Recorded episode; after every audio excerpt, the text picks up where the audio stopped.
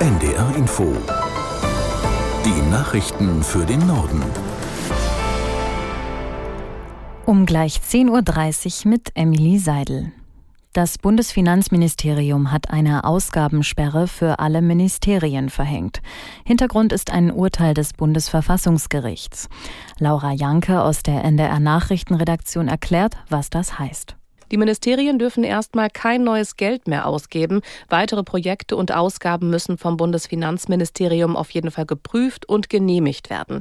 Und zwar offenbar so lange, bis geklärt ist, was das Urteil des Bundesverfassungsgerichts genau bedeutet. Alles, was schon geplant ist, läuft aber ganz normal weiter. Auch die Löhne in den Ministerien werden weiter gezahlt.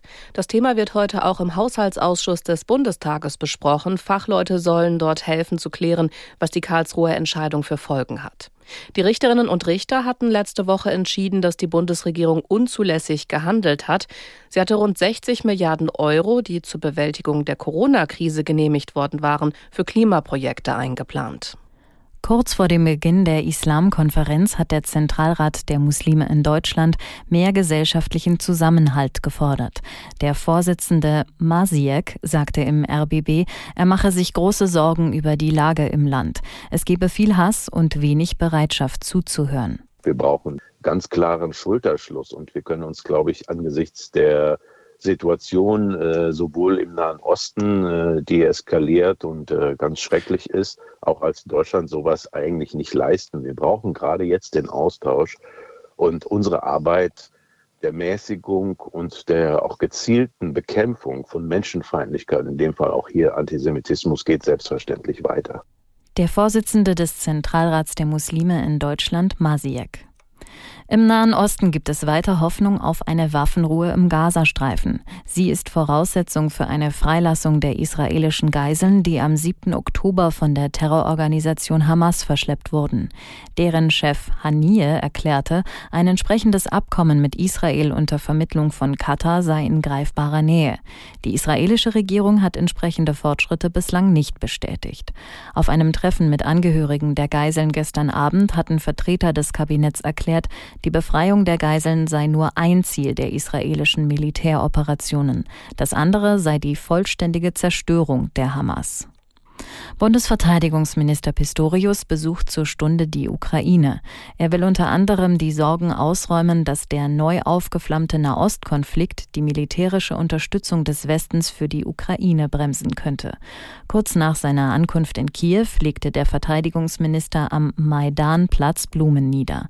Dort hatten vor genau zehn Jahren die proeuropäischen Proteste im Land begonnen. Und heute kämpfen seit fast ein Dreivierteljahren die Ukrainer und Ukrainer wieder um ihre Freiheit und in diesem Fall gegen einen Angreifer von außen. Und ich bin hier wieder hier, um erstens weitere Unterstützung zuzusagen, aber auch unsere Solidarität und unsere tiefe Verbundenheit und auch unsere Bewunderung für den mutigen, tapferen und verlustreichen Kampf, der hier geführt wird. Bundesverteidigungsminister Pistorius.